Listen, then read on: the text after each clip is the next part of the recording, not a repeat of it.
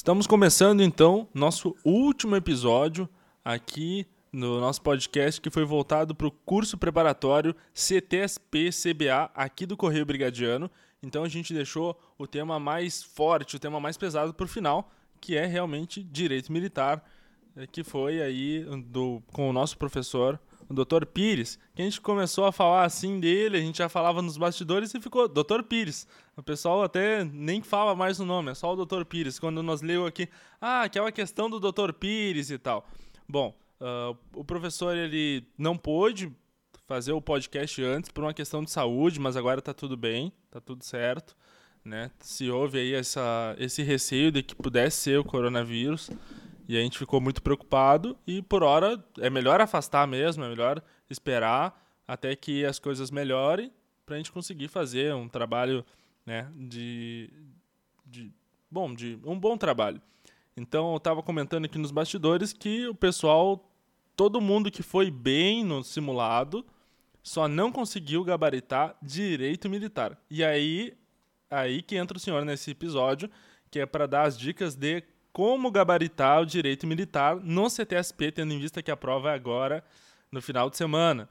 É claro que eu espero que todos, todos os alunos estejam ouvindo isso na sexta-feira, que é no dia que está gravando, né? Ou no sábado, mas por favor, ninguém ouça no sábado à noite, porque o sábado à noite é hora de desligar. Já foi tudo, já estudou tudo que podia, tudo que precisava e vamos com o que tem, né? Vamos com a munição que tem e vamos vamos que vai dar certo, né? Vamos, a gente teve muitos professores, ótimos professores, não teve numerosos, mas tivemos, eu acredito que os melhores professores a gente conseguiu, desde direito penal, né, com o Major Moraes, até direito administrativo, com o Dr. Ângelo Curcio, que também foi da brigada, que era o nosso chargista, agora voltando aqui. Quem, ah, obviamente, quem assistia, quem via a charge dele, sabia que tinha uma inteligência incrível por trás, mas agora vendo ele dando aula, a pessoa evidencia isso com maior propriedade. Mas, sem mais delonga, embora isso seja uma delonga também, Dr. Pires, é com o senhor. Muito, muito boa tarde a todas e a todos. É uma, uma alegria imensa retornar é, ao Correio Brigadiano, uma alegria imensa é, reencontrar todos vocês e depois de um pequeno susto, é, que não, não chegou a ser grave, mas é um pequeno susto. Enfim, eu estou aqui de volta para encerrar a minha participação é, neste, neste empreendimento notável construído pelo Correio Brigadiano em prol de todos vocês. Eu, eu recebi a notícia que muitos efetivamente não, não gabaritaram o, o, simulado em função da matéria que eu ministrei. Bom, eu fico, eu fico um pouco triste com isso, porque é, eu tenho certeza absoluta que isso aconteceu, aconteceu talvez por uma deficiência do professor, que nós vamos tentar resolver agora. E para os próximos cursos, se eu receber novo convite, eu prometo me esforçar para ser mais claro do que tentei ser com todos vocês. Então, vamos lá, vamos começar essa nossa revisão é, mais light, não tão pesada quanto foram as aulas, e eu vou chamar a atenção para vocês de algumas coisas que eu entendo que são muito relevantes. Primeiro, eu não imagino um certame de natureza militar, como é este, que vocês vão participar, que não trate sobre crime militar.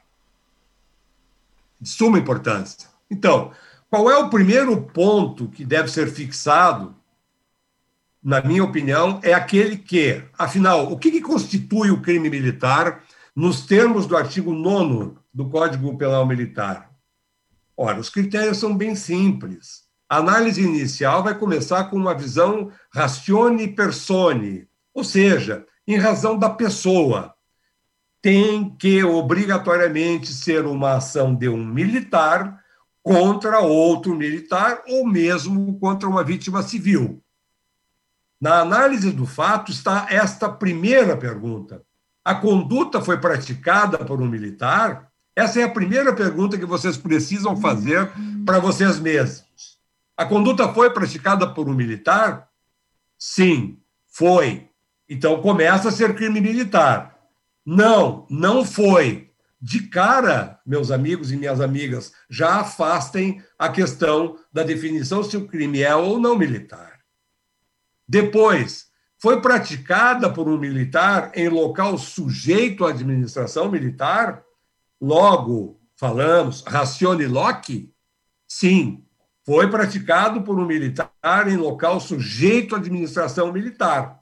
Pronto, aí está o crime. Foi praticado por um militar contra um militar ou contra um civil em local sujeito à administração militar. Depois, mesmo que não sendo praticado em local sujeito à administração militar, a conduta do militar ofende bens jurídicos protegidos pela ordem jurídica militar? Sim, teremos crime militar. Não, não teremos crime militar. E esse é o princípio ratione materia. O ratione temporis é em razão do tempo, né? dentro de um, num determinado período de tempo, como, por exemplo, os crimes militares em tempo de guerra. Então, quando numa determinada conduta nós conseguirmos reunir todos esses elementos, nós estaremos falando de crime efetivamente militar. Ok?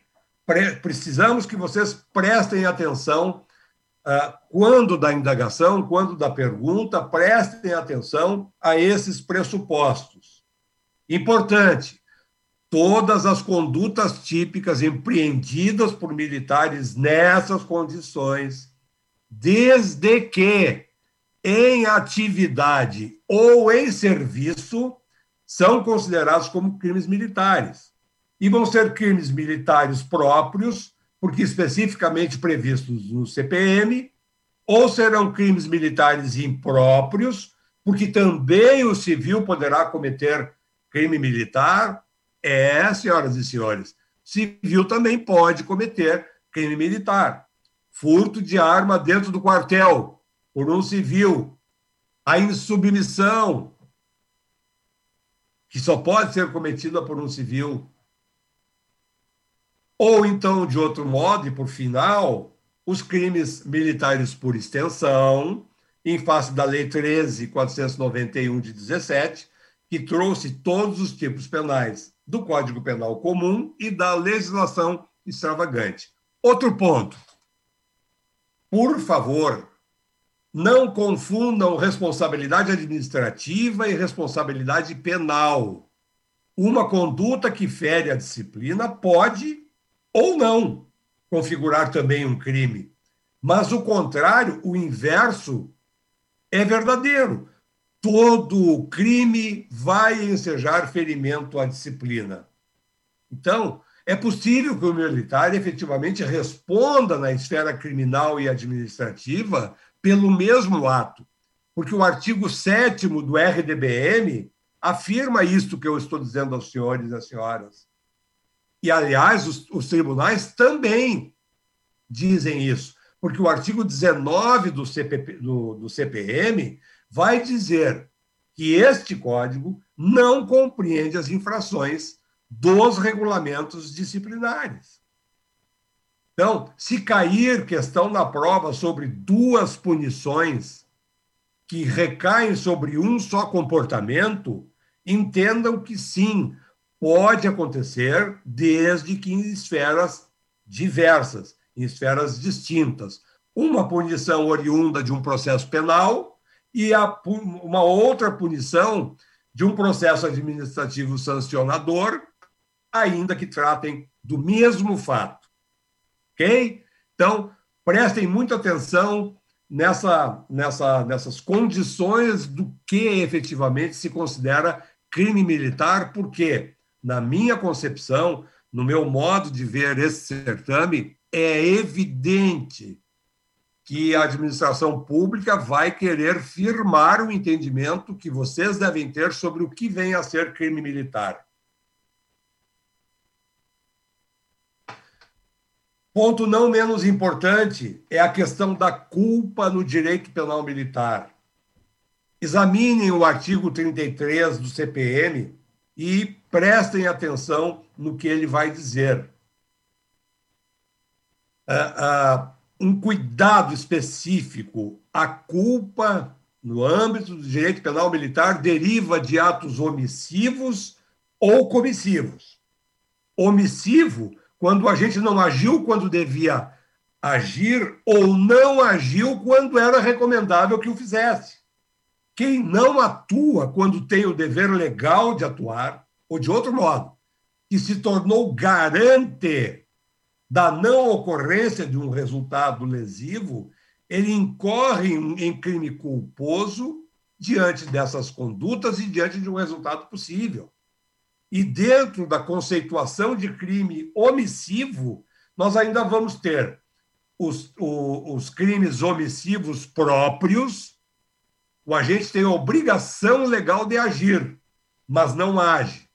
Só que ele não vai responder por pelo resultado que aconteceu, um resultado que ele não tem a obrigação de evitar. Ele só vai responder exatamente porque ele, podendo e devendo agir, não agiu e se omitiu. Crime omissivo próprio. Não vai responder pelo resultado, mas só porque ele podia e devia agir e não agiu.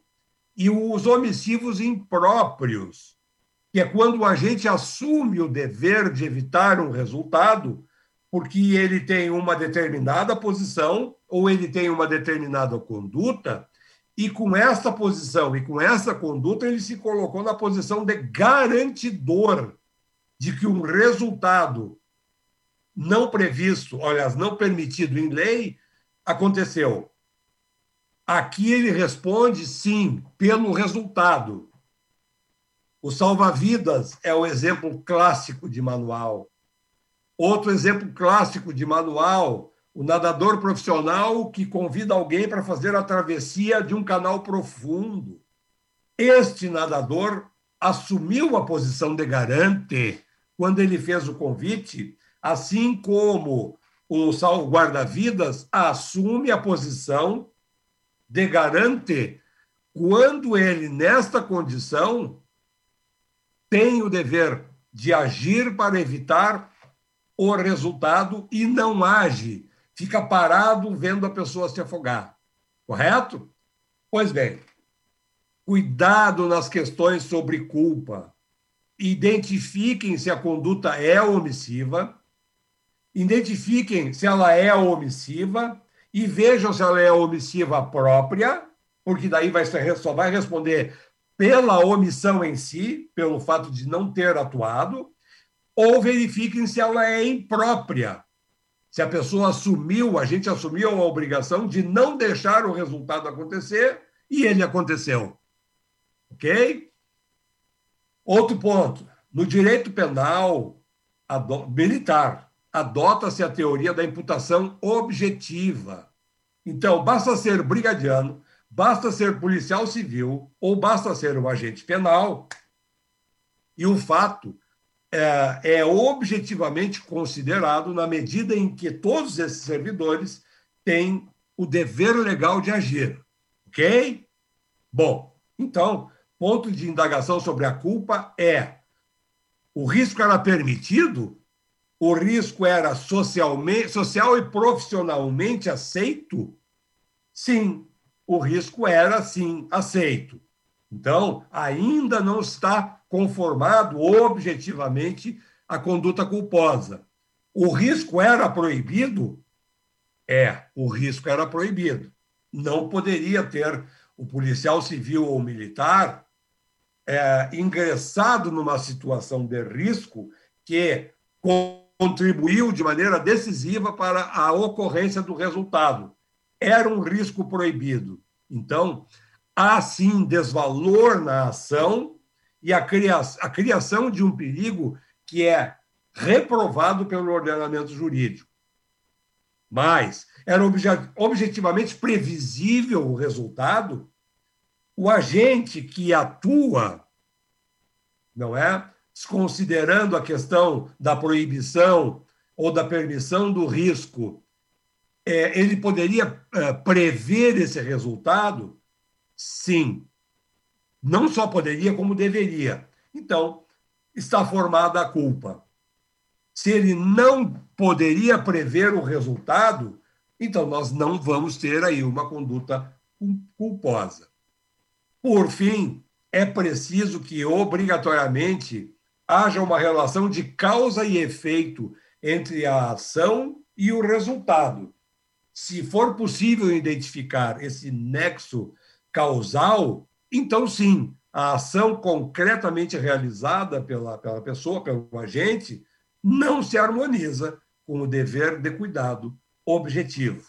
E o contrário é verdadeiro. É? Se eu não consigo estabelecer um liame entre a conduta objetivamente considerada e o resultado, eu não terei aí um crime culposo. Passamos agora, então, para um outro ponto que eu acho importante: a exclusão da antijuridicidade. É importante que as senhoras e os senhores tenham em mente as quatro circunstâncias que excluem a antijuridicidade da conduta. Lembram? Crime é fato típico, antijurídico e culpável. Mas não a culpa que a gente acabou de ver, mas a culpabilidade como pressuposto da pena, que nós vamos ver em seguida. O primeiro ponto é ler com atenção as questões que tragam hipóteses de aplicação de causa de exclusão da antijuridicidade. Todos os elementos devem estar presentes. Senhoras e senhores, eu disse todos. Se um só faltar, haverá a antijuridicidade, haverá crime, que depois nós vamos examinar qual é, qual seria o crime, se há excesso culposo, se não há excesso, se, se continua o crime doloso porque não se configurou, não se configuraram não é, as excludentes. Mas, enfim,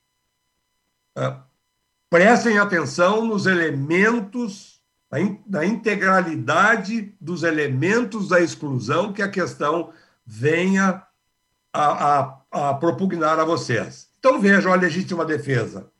Primeira coisa que uh, nós precisamos examinar. Houve utilização de meios necessários e, moder, e de e uso moderado desses meios? Havia injusta agressão, que era atual ou iminente? Havia um direito próprio ou de terceiro a ser defendido? Estes são os elementos da legítima defesa. Se vocês disserem sim a todos, legítima defesa consagrada. Se vocês não conseguirem dizer um não a um deles, caiu essa excludente. Ou então nós vamos lá para o excesso culposo. Ok? Muita atenção. Estrito cumprimento do dever legal. Para quem serve essa excludente, meus caros? Serve apenas para os servidores públicos. Logo, um civil que não tenha dever legal para com a administração pública não pode se valer dela. Vocês, por exemplo, quando cumprem uma diligência, quando prendem alguém em flagrante ou em cumprimento de mandado de prisão, quando ingressam numa residência com mandado de busca e apreensão, ou mesmo sem esse mandato, esse mandado, ingressam em determinado local para inter, intervir numa ação criminosa que está ocorrendo. O que, que vocês estão fazendo? Vocês estão cumprindo um dever legal. Ok? E alertam os amigos. Alertam os amigos, porque isto vem ganhando muito destaque. Quando um advogado chega num local onde há um preso, que ele, advogado, deve conversar, orientar e defender, não impeçam isso. Isso não é cumprimento de dever como vem sendo uh, defendido por aí. Não é. O advogado constituído, ele tem prerrogativas. E impedir que ele se encontre com o seu cliente é uma é, configura hoje abuso de autoridade e a Ordem dos Advogados está investindo muito forte contra isso, que tem ocorrido com frequência e tem sido muito divulgado, eu repito. Então, senhoras e senhores, vocês podem determinar que aquele momento não é o melhor momento para que o advogado entreviste seu cliente, invocando, claro, alguma razão plausível, mas impedir, não. Combinados? Exercício regular de direito. Nós vamos ter o exercício regular de direito. Até ah, antes ah, ah, de fazer essa ponderação, eu até diria a vocês que, na verdade, o exercício regular de direito não encontra uma definição legal como excludente. É uma excludente, mas ela não tem uma definição legal. Tanto que o, o CPM sequer a conceitua, como faz com relação às outras excludentes. Mas, enfim, de regra, somente pode exercer um direito quem a tem. Quem o tem. E deve exercê-lo dentro dos limites legais, ou não havendo esses limites legais, ou não sendo claros, dentro de parâmetros de bom senso. Por exemplo, o pai que dá um castigo, diz para o filho: não vai sair no final de semana porque tirou notas baixas. Ou mesmo ah, palmadas pedagógicas no filho, com a finalidade de educar. Quais são os limites? Os limites estão lá no ECA. Não são muito claros não é, a respeito da limitação. E aí entra um bom senso.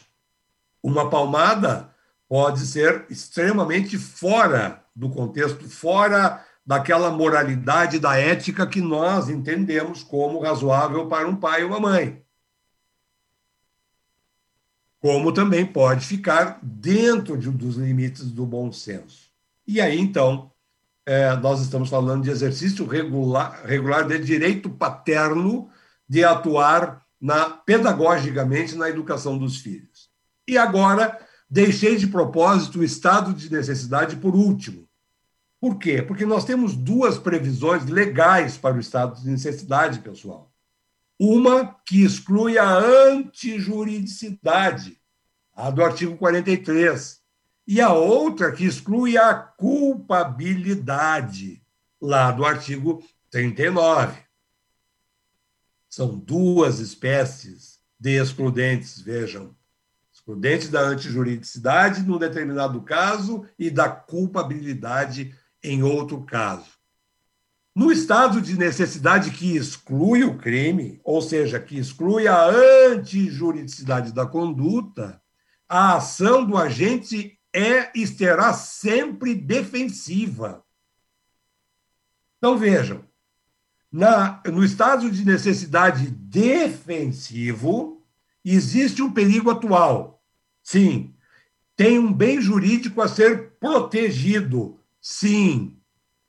E aqui é o pulo do gato, senhoras e senhores.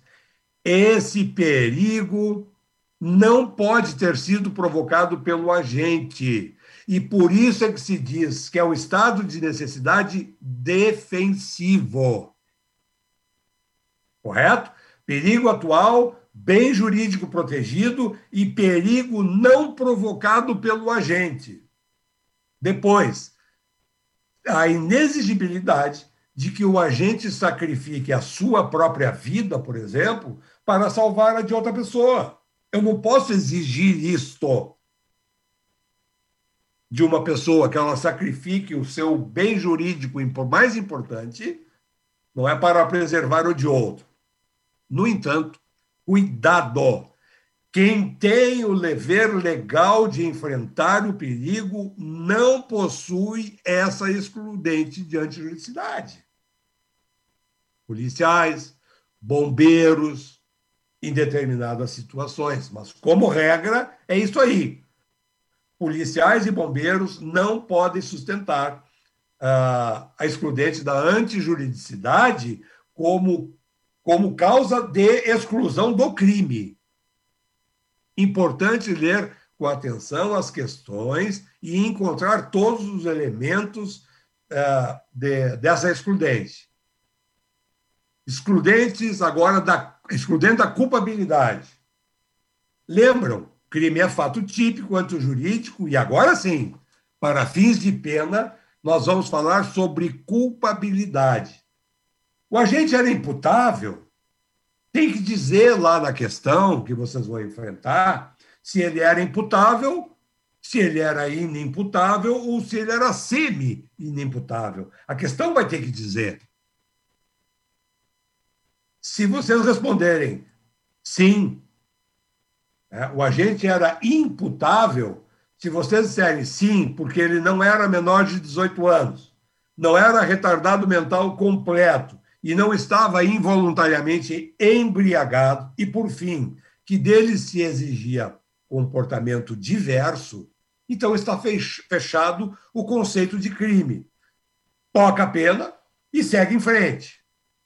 O agente sofria, por outro lado, né? o agente sofria de doença mental ou desenvolvimento mental incompleto, que o impedia de entender que a sua ação constituía crime? Sim.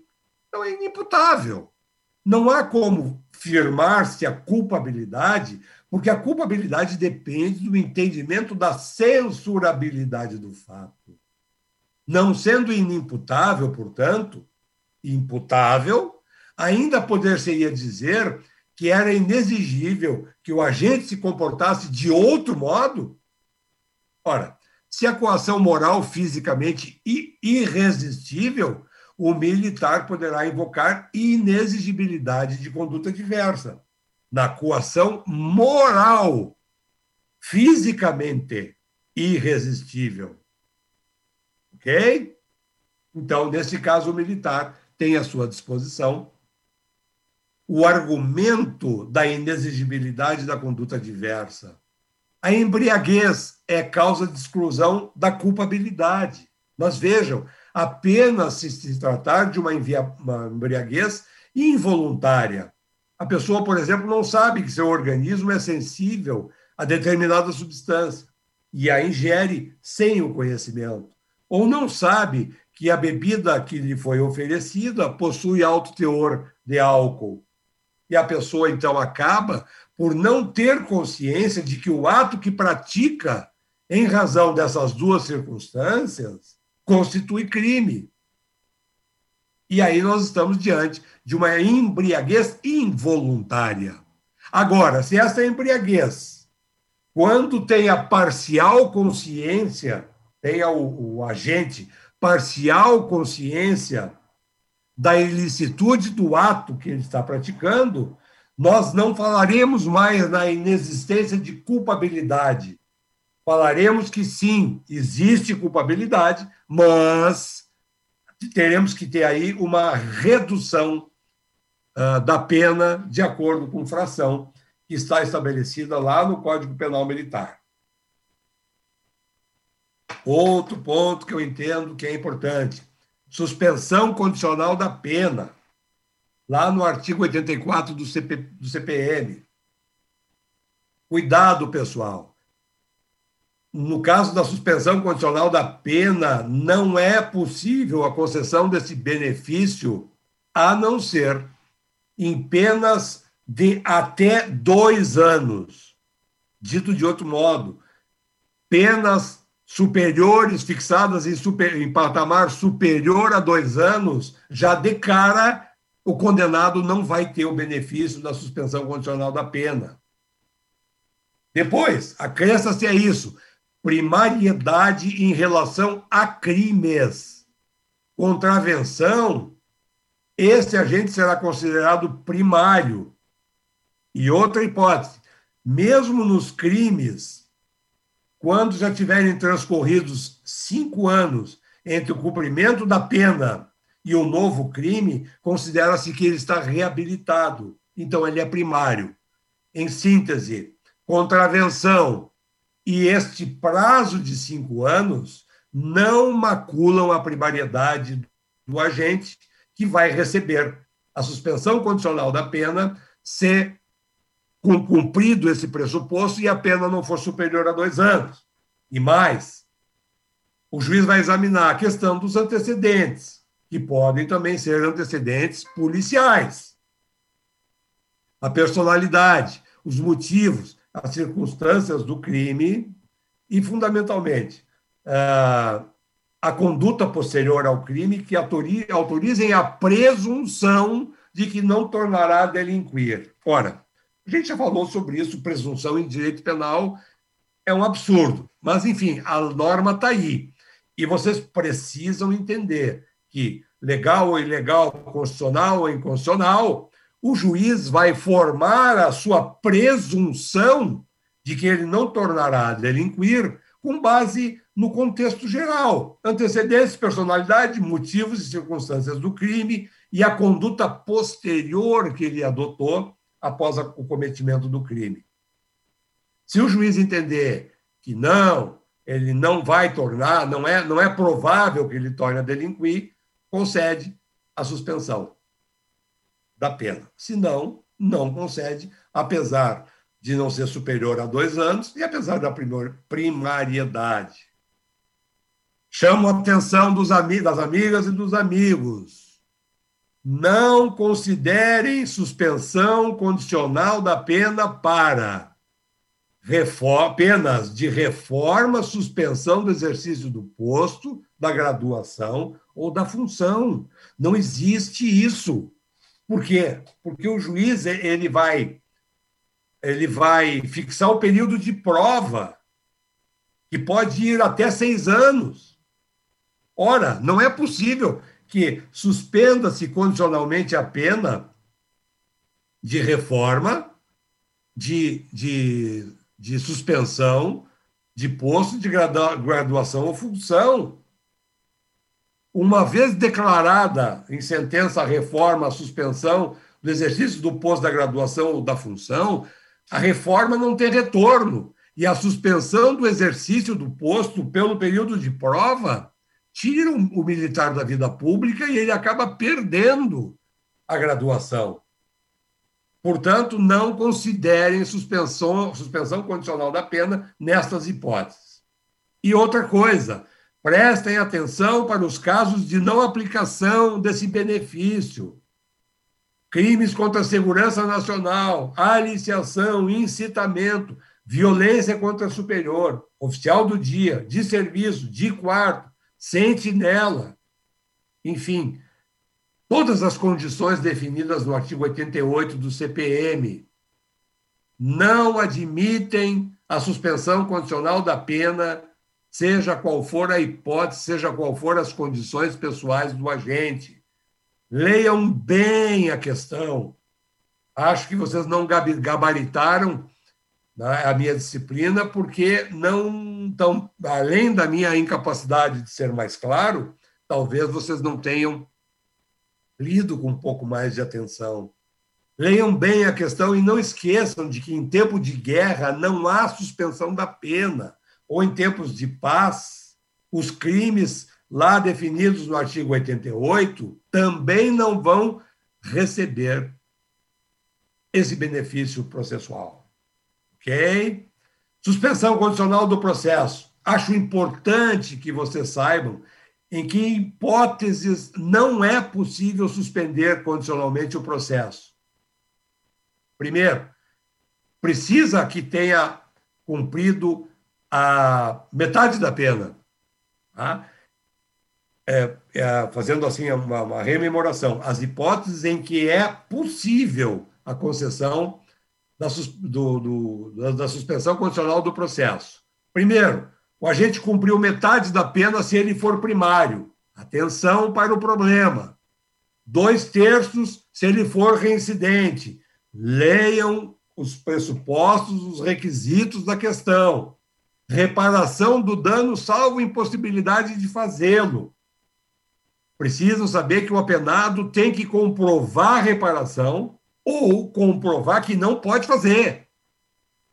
Boa conduta na execução da pena adaptação ao trabalho, circunstâncias também, ó, da personalidade, do meio social e vida pregressa que conduzam à suposição de que não haverá novo delito. Precisa que vocês tenham muita atenção para o enunciado do problema, para saber se a, a conduta do, do apenado se insere nesses contextos, nesses pressupostos. Se faltar um deles, amigas e amigos, não vai ter esse benefício. Certo? Crimes militares. Creio que vocês devem ter em mente algumas diferenças no que se refere aos crimes militares. Bom, por exemplo, a norma fala, fala em reunirem-se, não é? o que significa uh, motim e revolta, não é? A norma fala em reunirem-se, uh, reunirem-se, o que significa pelo menos dois militares. Pelo menos dois. Motim e revolta constituem o mesmo tipo penal. Qual é a diferença entre um e outro? A diferença é estar ou não armado. Motim, sem armas. Revolta, armados a indagação, a questão, objetivamente, vai ter que dizer para vocês se esses, no mínimo, dois militares estavam armados ou estavam desarmados.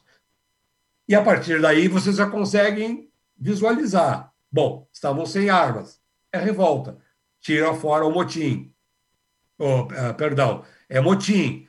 Tira. Se estiverem armados, armados, tira fora o motim. É revolta. Se eles estiverem sem armas, tira fora a revolta. É motim. E tenho em mente as condutas da revolta e do motim. Agir contra a ordem, recusar a obediência e ocupar locais e bens sujeitos à administração militar, o que é autoexplicativo, não é? A diferença entre agir contra a ordem e recusar a obediência e ocupar locais. Também é preciso atentar para a diferença entre crime de violência contra o superior e o desrespeito ao superior. No crime de violência simples, é violência física sem arma. Se tiver arma, agrava a pena. Se houver lesão ou morte, cumula as penas. No desrespeito ao superior, não há violência física, a ofensa à dignidade ou à autoridade do superior, que deve ser cometida pelo agente na presença de outro militar. E aqui reside outra diferença. Tem que ser na presença de outro militar. E mais, devendo ter ciência de que esse desrespeito, não é, ele se dirige a um superior. Então veja, num a violência física, pouco, import, pouco importando se foi na presença de alguém. E neste, não pode haver violência física e tem que ter, diz, tem que ter sido presenciado por outro militar. Recusa de obediência. Muito cuidado com esse tipo penal. E por que, que eu digo cuidado? Porque com as modificações é, que foram feitas no crime de motim, como eu disse, que agora exigem dois, pelo menos dois militares, este crime de recusa aumentou e a insubordinação passou a segundo plano. Então, será recusa de obediência apenas quando um único militar se recusa a cumprir a ordem do superior sobre matéria de serviço ou decorrente de uma imposição legal, regulamento ou instrução. Está assente no dever de obediência, é, por sua vez, que por sua vez decorre dos princípios da hierarquia e da disciplina. Obediência ligada, obviamente, aos princípios da caserna. Okay? E aqui eu chamo atenção pelo, pelo, para a teoria das baionetas, as baionetas cegas, as baionetas inteligentes. Ainda que a gente adote, em tese, a das baionetas inteligentes, o que permitiria ao militar questionar a ordem ilegal. Notem que, por exemplo, Damaso de Jesus compreende, compreende que o sistema militar tem características próprias e, por isso, se a ordem é ilegal, ilegal também será o fato praticado pelo subordinado. Mas, diz o Damásio, como não, é, não lhe é dado discutir sobre a legalidade da ordem, ele vai cometer um crime que poderá ou não estar localizado no estrito cumprimento do dever legal. Certo? Crime de insubmissão, senhoras e senhores. O crime de insubmissão mata ou pode matar muita gente. Artigo 183. Deixar de apresentar-se o convocado à incorporação dentro do prazo. É o único crime militar que somente pode ser cometido por quem? Por um civil. E por quê? Porque, vejam só, o, o agente ele é convocado. Se ele é convocado, ele não é militar ainda. Se ele não era militar, ele era civil. Por isto é que este é o único crime militar que só pode ser cometido por um civil. Cuidado aí, gente. Outro que exige cuidado: deserção. É, pessoal, deserção. Eu sei que alguns, alguns de vocês não gabaritaram a prova por causa desse crime de deserção. Mas olha, olha a norma. Ausentar-se o militar sem licença por mais de oito dias. Mais de oito dias. Não é oito dias, meus amigos e minhas amigas. Mais de oito dias. Como é que se faz a, a contagem do prazo de oito dias? Ele inicia-se no dia seguinte ao dia em que o militar deveria ter se apresentado. Portanto, não conta o dia em que ele deveria ter se apresentado e não se apresentou, mas sim o dia seguinte, certo? E conta-se por inteiro o último dia. Dito de outra forma, tá? Exclui-se o dia da apresentação e computa-se o último dia de forma integral. Um exemplo, tá? militar que se ausenta no dia 9 de julho, hoje. Ele tinha que ser apresentado hoje, dia 9 de julho, e não se apresentou. Este prazo vai começar a contar no dia 10 de julho. Logo depois da meia-noite, meia-noite e um segundo, começa a contar esse prazo. E aí nós vamos contar oito dias. Nós vamos chegar lá no dia 17 de julho de 2021. Então, no primeiro segundo do dia 18, estará consumado o crime de deserção, porque são mais de oito dias e não oito dias. Deem uma olhadinha lá no artigo 451 do CPPM, que vai explicitar melhor isso que eu estou dizendo para vocês. Cuidado com a embriaguez em serviço. Tá? Ah, lá o artigo 202 ele possui duas hipóteses. Primeira é embriagar-se quando já está em serviço. Segunda, apresentar-se embriagado. São duas hipóteses completamente distintas. Cuidem com a formulação da questão objetiva, certo? Outra coisa, ingerir bebida alcoólica antes de apresentar-se ou já em serviço não configura o crime de embriaguez ou de embriagar-se o militar. Por quê? Porque só se confirma, só se concretiza esse crime se efetivamente houver um estado de alteração da consciência. E o fato dele ter ingerido bebida alcoólica antes ou durante, por si só, não configura esse crime. Cuidado. Atenção na formulação da questão. Outra coisa importante que eu, eu, eu vejo, na receptação culposa, na recepta, uh, receptação culposa, lá do 255, é importante que vocês lembrem que o juiz pode sim deixar de aplicar a pena.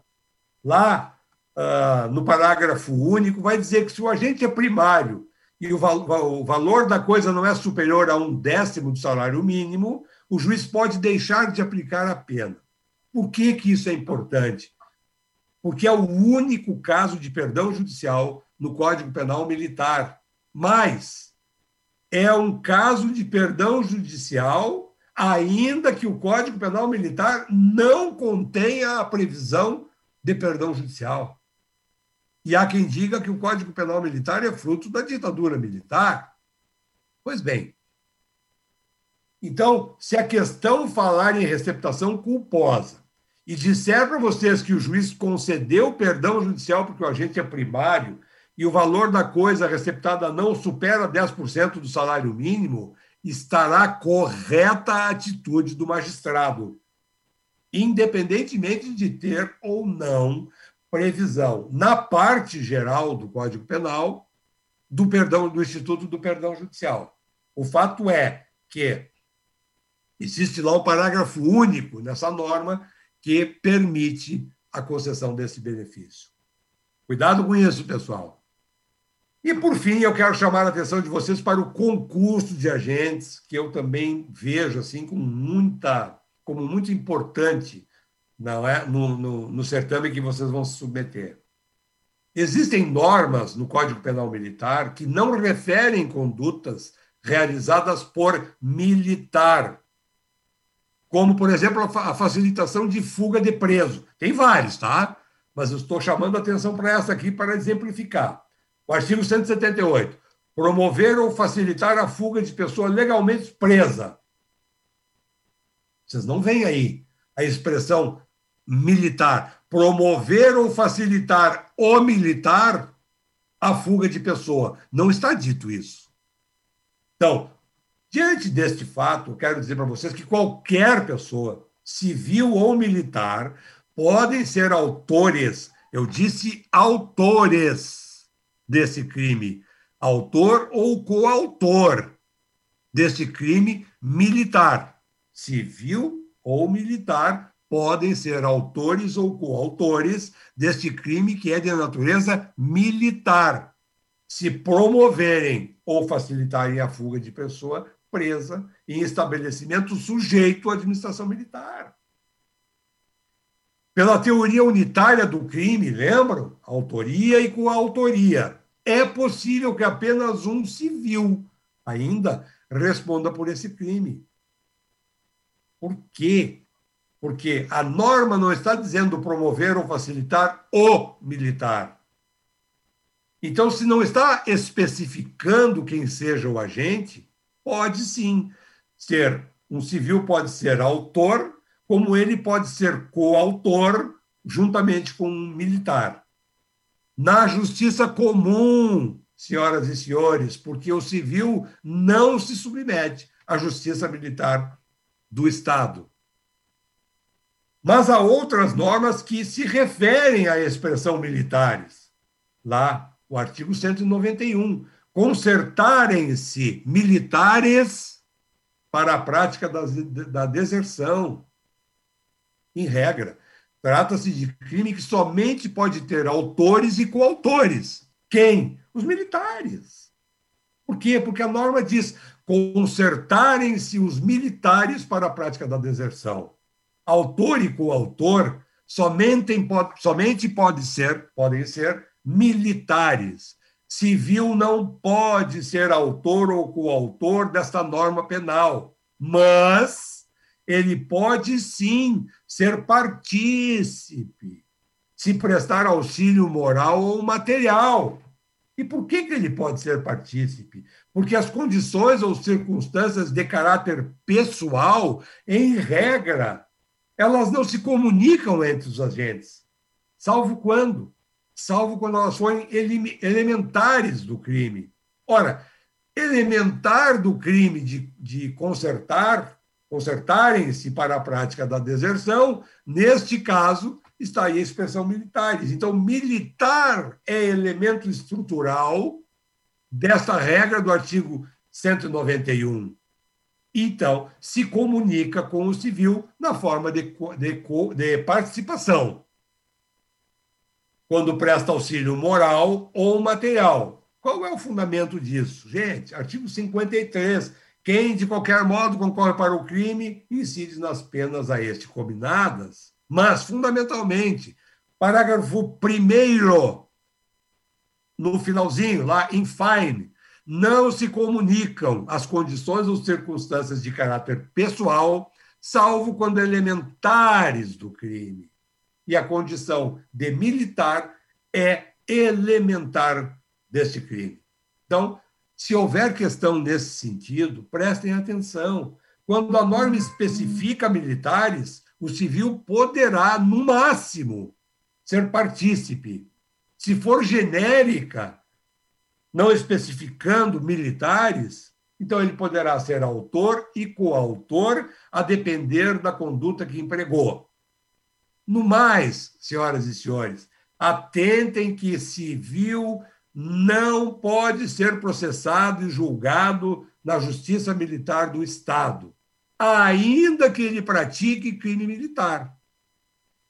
De outro lado, militar estadual, hoje, com exceção dos crimes dolosos contra a vida, contra civil, não se, é, não, é, se submetem, perdão, não se submetem à justiça comum. Ou seja, se tirar, se nós excetuarmos os crimes dolosos contra a vida, nenhum militar estadual poderá ser processado e julgado criminalmente na justiça comum.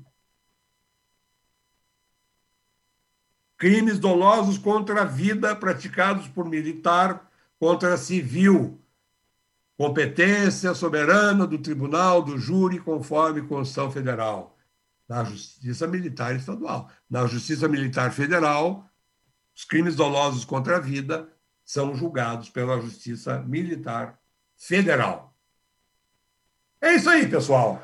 Essas são as observações que eu gostaria de trazer a vocês, porque eu acho que são pontos cruciais, mais cruciais que os demais. Agora, é fundamental que vocês leiam sobre todos os pontos e fixem uma ideia central sobre tudo o que a gente conversou. Mas, fundamentalmente, respirar, respirem, procurem manter a calma, leiam duas, três vezes a questão, porque é, existem alguns detalhezinhos que podem fazer com que vocês errem. Não é? Ou, prestando atenção, certamente vão levar, uh, vão levá-los ao acerto da indagação. Então, é, eu imagino que a minha participação esteja encerrada. Eu fico à disposição de vocês e, de coração, eu desejo a todos uma sorte espetacular, que todos vocês possam ir muito bem nesse certame, que todos sejam aprovados e que todos possam, mais hoje ou mais amanhã, ascender na carreira militar, não é? com cada vez mais qualidade, com cada vez mais dedicação. É, eu estou certo que todos nós, todos nós, os professores, e o Correio Brigadiano, que construiu este, este belo curso, torce e torce muito para que todos vocês se saiam muito bem. Então, um grande abraço, boa sorte e Deus abençoe a todos, viu? Abraço, pessoal. É, então, estamos encerrando aqui o, o, nosso episódio do, de Direito Militar aqui com o Dr. Pires, né, no nosso curso preparatório né, de CTSP e CBA do Correio Brigadiano. Uh, estamos aí contando já 53 minutos, vai para 54. Então, agradecemos a todos por terem ficado até aqui, né, pra, por terem acompanhado. Desejamos uma ótima, uma boa e uma ótima prova né, que tudo dê certo, que, que a prova seja fácil para vocês, para quem estudou. Que seja. Não seja fácil para todo mundo. Porque se for fácil para todo mundo no, no decorrer, vai ser. Não é uma coisa boa, né? É que esperamos que caia exatamente as questões que a gente abordou, todos os pontos que a gente viu aqui. Então estamos encerrando não só esse podcast, mas também o nosso curso preparatório. Né? A gente veio. Uh, foi uma a gente esperava que fosse, a gente até mencionou isso antes, esperava que fosse uma maratona, tivéssemos mais tempo, mas infelizmente ou felizmente veio um curso aí, veio uma, um preparatório junto a um concurso que foi bem rápido, foi uma corrida, uma corrida aí de 100 metros para verificar quem conseguiria se preparar nesse pouco período de tempo, né? Então a gente agradece a todos por terem ficado até aqui e o episódio acaba agora.